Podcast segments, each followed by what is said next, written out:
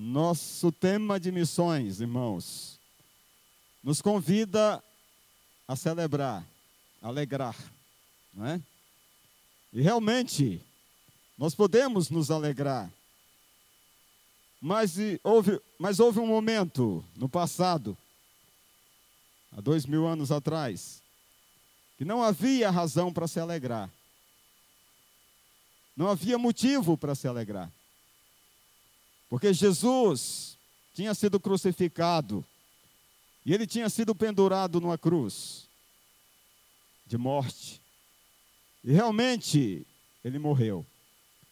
Ele derramou seu sangue precioso. E cada gota do seu sangue fluiu. A ponto dele não mais estar vivo ele entregou a sua vida, seu espírito ao Pai. Daquele momento em diante, restava somente uma grande interrogação, uma grande questão: será que valeu a pena? Será que valeu a pena todo aquele sacrifício de deixar a família, de deixar as redes, de deixar os barcos, de deixar suas moradias para seguir a Jesus? Será que valeu a pena todas as madrugadas, todas as manhãs ali ao pé do monte, ouvindo a mensagem de esperança? Porque Jesus morreu. Era esse o pensamento naqueles dias que estava consumindo todos os discípulos, ao ponto deles se ocultarem. Os discípulos estavam com medo e temerosos por aquilo que poderia vir sobre eles, que seria a perseguição. Eles então se enclausuraram, não é? Eles se esconderam, literalmente. Passou-se a sexta, passou-se o sábado, não é? que vai até às seis da manhã do domingo, que assim os judeus contam o seu tempo, o dia começa no final da tarde, o sábado já estava terminando e o domingo começando. Para nós, o domingo, mas ali para aqueles que estavam ocultos, eles nem sequer perceberam, talvez, as mulheres, nem atentaram para a realidade de que estavam transgredindo a lei do sábado. Porque diz o texto que elas foram até o sepulcro bem cedinho. O original diz nas primeiras horas da manhã. Talvez com o intuito de não serem percebidas, não serem perseguidas. E elas foram para ungir um corpo porque a tristeza era tamanha, a lembrança de Jesus era recente e a tristeza era muito grande. E aquelas mulheres acreditam seus corações não estavam felizes. Elas não estavam alegres. Mas o clima era de velório. É? Tal qual nós fazemos quando perdemos um ente querido. Temos que levá-lo até o lugar de descanso, a sepultura, e ali no cemitério, nós nos separamos. E por longos e longos dias fica aquela memória, aquela lembrança, aquela saudade. E era isso que estava conduzindo aquelas mulheres, elas tinham saudades de Jesus. Mas eu louvo o Senhor porque esse era um momento preparado por Deus. É o momento que Deus separou para que a sua igreja pudesse renovar. É o momento em que a fé prevalece, em que a dúvida se esvai, vai para bem longe. E nós começamos então a contemplar um novo sol, uma nova esperança, uma nova mensagem que se estava restaurando naqueles dias. Elas vão até o sepulcro, mas não encontram ali o Salvador. Encontram um túmulo com a pedra removida. Né? Eu prefiro a palavra essa do que revolvida, está nessa versão aqui, né? Revolvida significa né? mexer na pedra, misturar a pedra. Revolver. Mas eu prefiro remover. Elas foram removidas, aliás, a pedra foi removida. Isso com o toque de Deus, porque não havia ajuda humana ali. Não havia um Moisés para to tocar na pedra. A pedra foi tocada por anjo. Era um ato sobrenatural de Deus, algo que Deus planejou, algo que Deus vislumbrou, e ele estava naquele momento fazendo o trabalho na vida do seu filho. Deus removeu aquela pedra, semelhantemente os discípulos fizeram com Lázaro.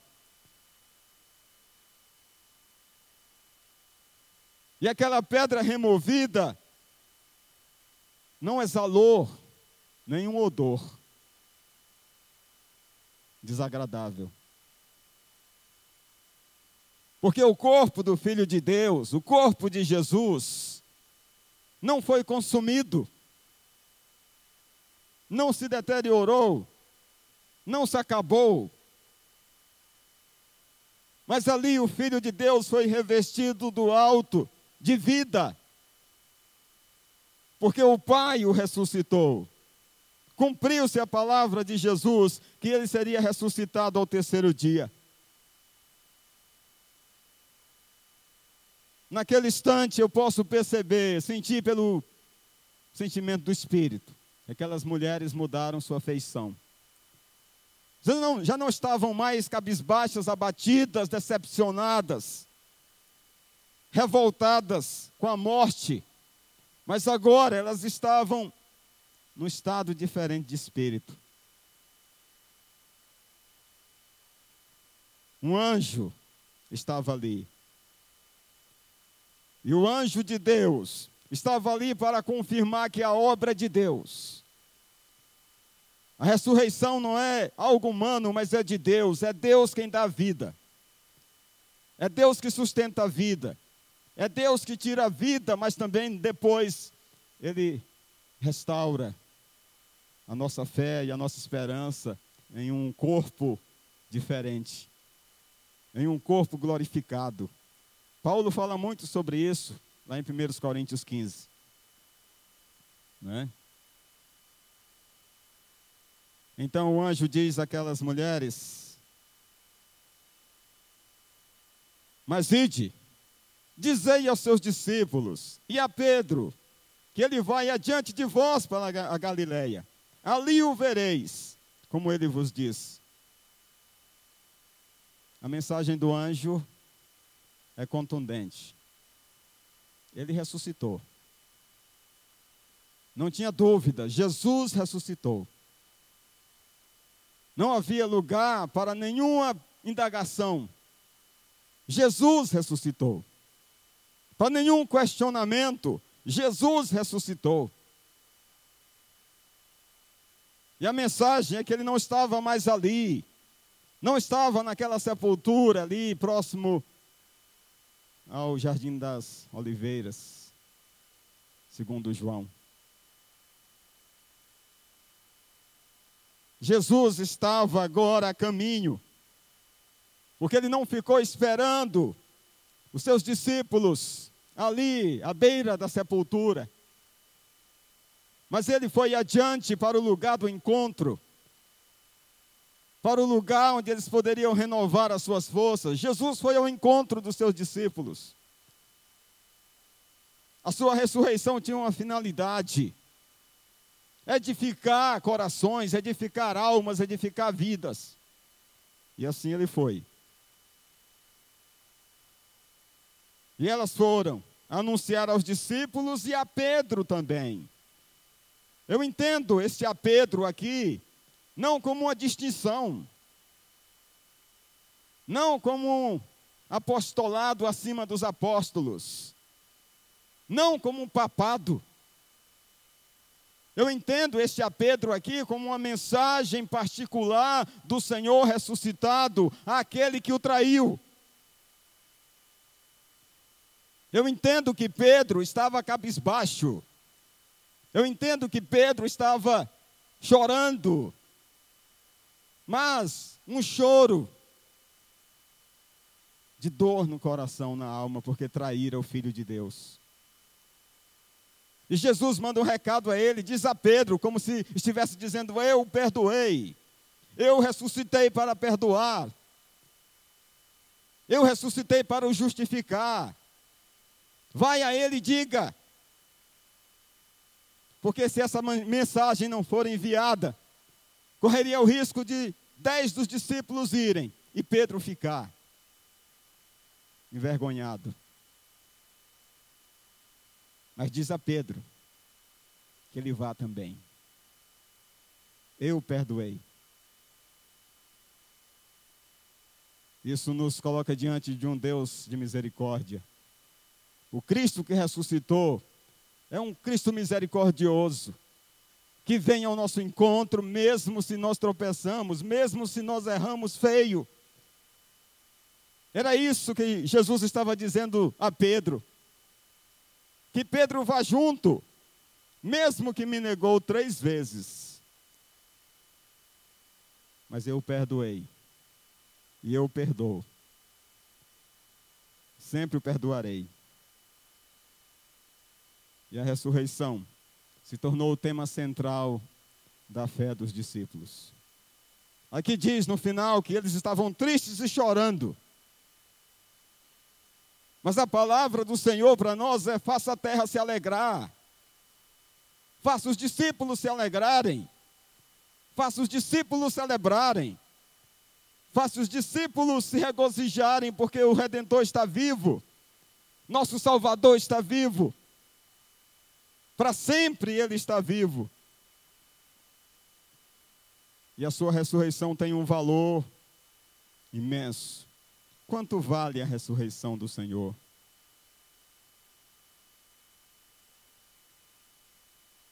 A ressurreição de Jesus, em primeiro lugar, confirma que Sua palavra é a verdade. Se Jesus não tivesse ressuscitado, a história terminaria ali naquela cruz. Talvez nem sequer nós tivéssemos ouvido nem sequer tivéssemos nos convertido. Porque quem vai pregar uma mensagem cheia de nada, de nenhum valor, de de nenhum recurso, de nenhuma bênção, de nenhuma salvação? Se Jesus não tivesse ressuscitado, o ponto final da nossa história seria aquela sepultura Porque talvez, como saduceus, nós estivéssemos ali a questionar ainda hoje: mas há ressurreição dos mortos? Eu posso crer que realmente aqueles meus queridos, meus amados, um dia irão ressuscitar, que eu mesmo ressuscitarei. A ressurreição de Jesus colocou um ponto final na nossa incredulidade. Porque sem a sua ressurreição, a morte seria o fim da nossa esperança. Mas não. Sua mensagem foi confirmada e poderia ser anunciada e poderia ecoar a todas as nações, a todas as eras, em todo o tempo. A mensagem de Jó passou a ter sentido: o meu redentor vive. Os discípulos anunciavam isso a plenos pulmões, com toda a sua força. O meu redentor vive. A base da pregação, da mensagem da igreja era a ressurreição. Os discípulos anunciavam a ressurreição, porque estavam não somente crendo na ressurreição, mas vivendo a ressurreição. É diferente, irmãos, dizer que cremos na ressurreição e vivemos a ressurreição. Eles estavam ali a fim de dar sua própria vida, de dar sua própria vida em prol do seu Senhor agora. a mensagem que ecoava não se calaria mais. Vinde a mim todos que estáis cansados e sobrecarregados, e eu darei descanso para as vossas almas. E eu darei descanso para as vossas almas. Paulo, em 1 Coríntios, capítulo 15, verso 14, se os irmãos atentarem, ele vai dizer o seguinte: faz sentido o que Paulo diz. Ele diz: se Cristo não ressuscitou, é inútil a nossa pregação, como também é inútil a fé que vocês têm. Mas que isso, seremos considerados como falsas testemunhas, pois Contra ele testemunhamos que ressuscitou a Cristo dentre os mortos. Mas se de fato os mortos não ressuscitam, ele também não ressuscitou a Cristo. Pois se os mortos não ressuscitam, nem mesmo Cristo ressuscitou. E se Cristo não ressuscitou, é inútil a fé de vocês. Se nós estamos hoje aqui pregando, em nome de Jesus, é porque Ele ressuscitou. É porque nós estamos prontos a dar testemunho com a nossa própria vida, com risco da nossa própria vida. Porque a morte não nos amedronta mais. Nós podemos exclamar como Paulo exclamou nesse mesmo capítulo de Coríntios: Onde está a morte a tua vitória? Onde está a morte o teu aguilhão? Tragada foi pela ressurreição de Cristo. Ressurreição é sinônimo de certeza de vida eterna. Quando Jesus deixou aquela sepultura, aquele túmulo, ele estava garantindo que nós não permaneceríamos sobre o domínio da morte. Mas que seríamos revestidos do alto de vida. Quando Jesus ressuscitou, ele estava dizendo isso para todos nós. Acredite, a morte não é o fim. A ressurreição de Jesus é diferente das que aconteceram anteriormente. Lázaro ressuscitou, mas morreu.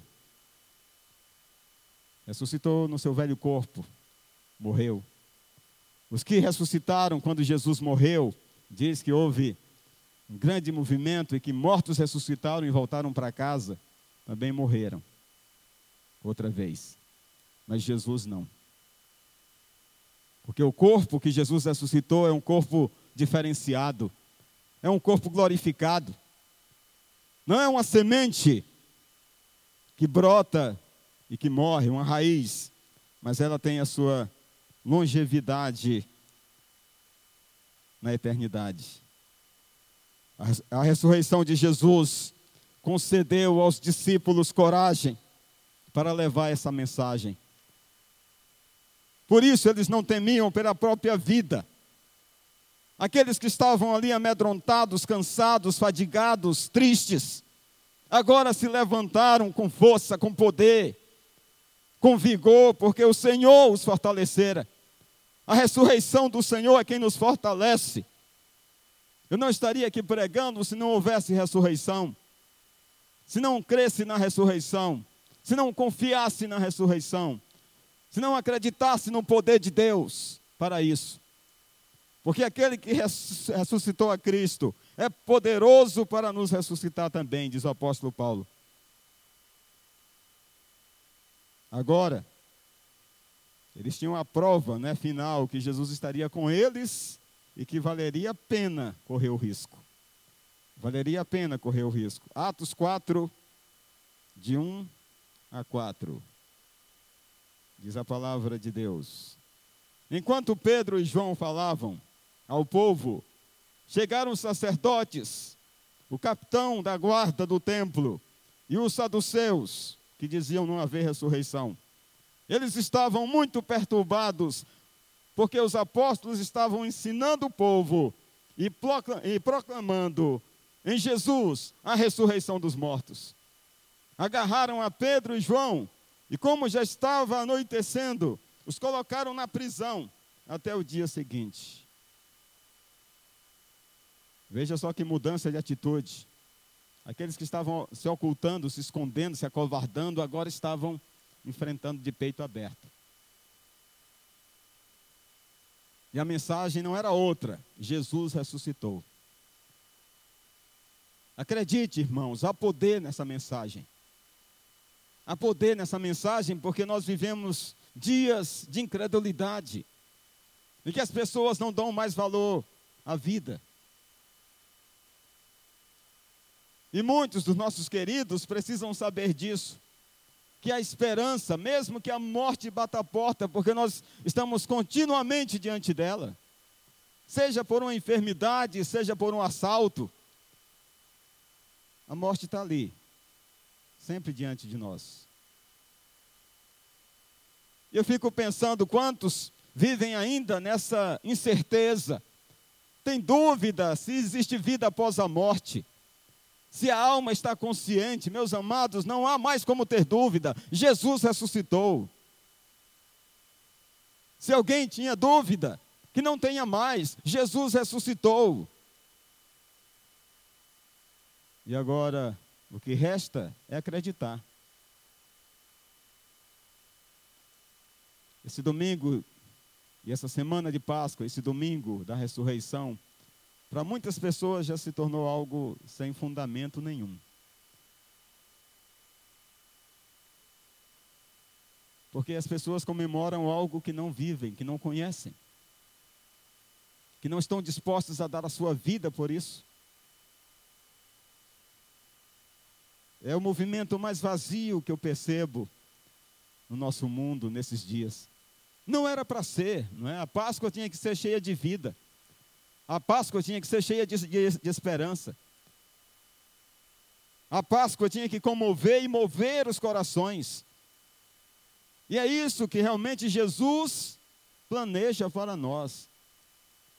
Que nós acreditemos nele, que nós confiemos a ele a nossa segurança.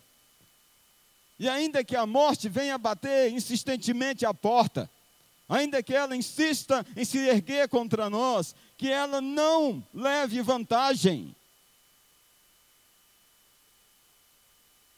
O crente, ele não é derrotado pela morte, ele é vencedor. Somos mais que vencedores por Cristo. Precisamos cantar como Paulo: onde está a morte, a tua vitória? Onde está a morte, o teu aguilhão? Mas isso é questão de fé, eu tenho que crer. Mas isso é questão além da fé, eu tenho que viver. Ressurreição de Cristo é para ser experimentada.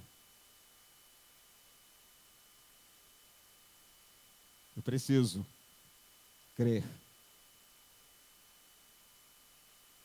No verso 10 do capítulo 4 de, de Atos, parece que eles usam a cura de um enfermo como trampolim para a ressurreição.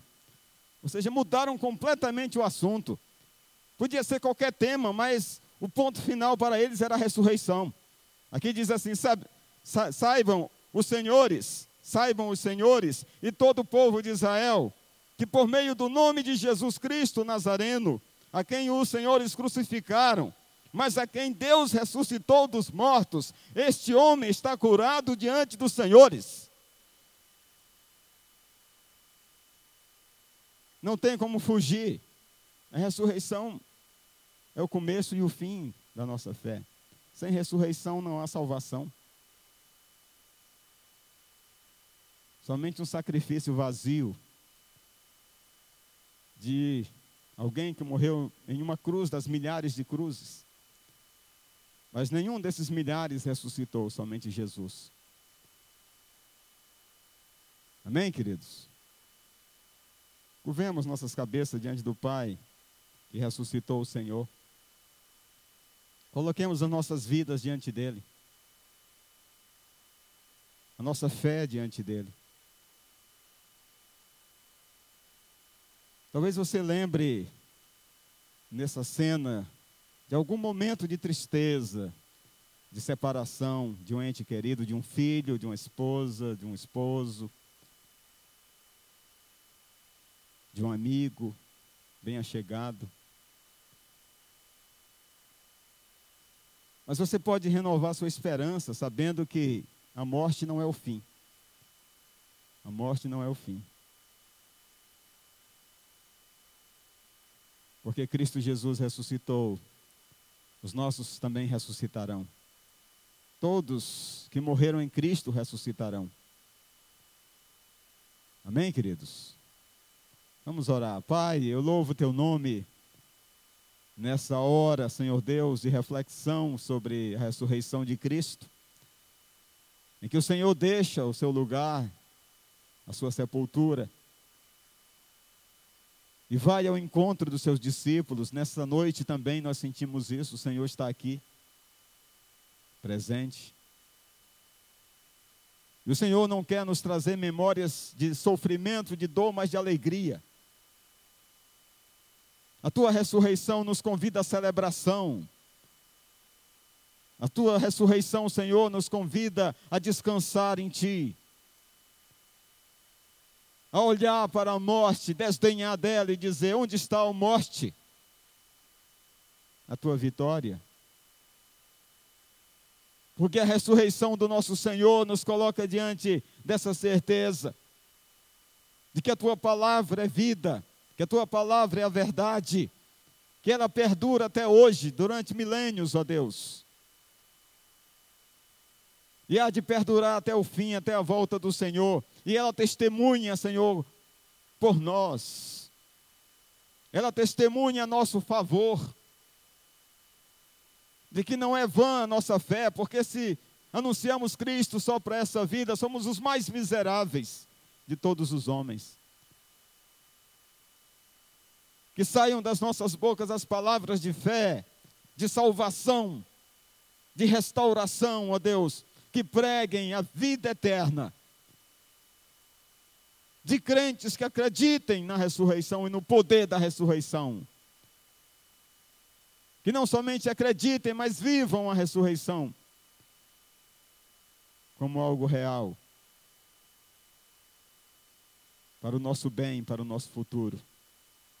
Pai Celeste, louvado seja o teu nome, por cada um dos teus servos que tem essa visão, por cada um dos teus servos que confiam assim no Senhor. E a mensagem dada a Pedro, vai e diz a Pedro, também muitas vezes é dada a nós, que em algum momento tropeçamos, mas que, ó Deus, nos recuperamos, porque o Senhor nos restaurou. E o Senhor diz para ir também. Pai, eu louvo e te adoro e agradeço por tão grande promessa e por tão grande vitória e pela ressurreição do Senhor Jesus. Porque a sua ressurreição é a nossa ressurreição. Em nome do teu filho amado é que nós oramos. Amém. Deus os abençoe. Nesse final de culto eu peço que todos se levantem para receber a bênção do Senhor sobre suas vidas. Curve a sua cabeça. Senhor, leva-nos na certeza, na esperança de que estaremos contigo em corpo, Senhor Deus. Não somente como uma brasa de espírito, mas em corpo. Porque o Senhor planejou isso, que, a nossa alma tenha uma habitação que o Senhor preparou para nós.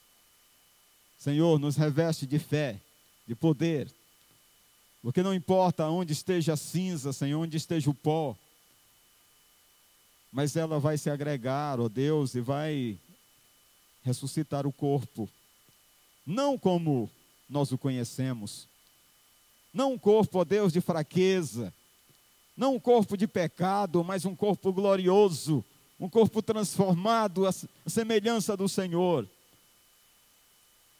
E assim, Senhor, estaremos para sempre contigo, em pessoa. Em pessoa. Leva, Senhor, teus servos nessa noite, debaixo da esperança, debaixo da tua graça. Livra, Senhor Deus, aqueles que estão passando por momentos difíceis. Restaura, Senhor, a saúde Abençoa, Senhor, o pequeno Thomas, que tem, o Senhor tem dado crescimento, tem dado peso. Ó oh, Deus, Abençoa, Senhor Deus, eu te peço, o Márcio, Antônio, o Manuel, Senhor Deus, que padece nesse momento. Abençoa, Santo Deus, a irmã Anastácia, tua serva pioneira nesta casa. Abençoa, Pai Celeste, eu te peço o André, que está com seu braço sendo restaurado, para que os seus ossos se unam, para que tenha saúde revigorada, Senhor, e restaurada. Abençoa, Santo Deus, todos, em todos os lugares que precisam do teu abraço, porque o Senhor ressuscitou. Estou clamando ao Deus vivo, não ao Deus morto, mas o Deus que responde, o Deus que atende às nossas súplicas. Nós confiamos, ó Deus, por isso estamos aqui nessa noite. Não é vã nossa fé. Não é vã nossa pregação, porque Jesus ressuscitou. E porque Ele vive, nós podemos acreditar. Senhor, abençoa o teu, teu povo e os leve em paz, como o Senhor aqui os trouxe, debaixo das tuas asas, sob tua proteção. Em nome de Jesus, amém. Exaltado seja o Senhor. Oração silenciosa e ao som do instrumental. Nós encerramos o culto dessa noite.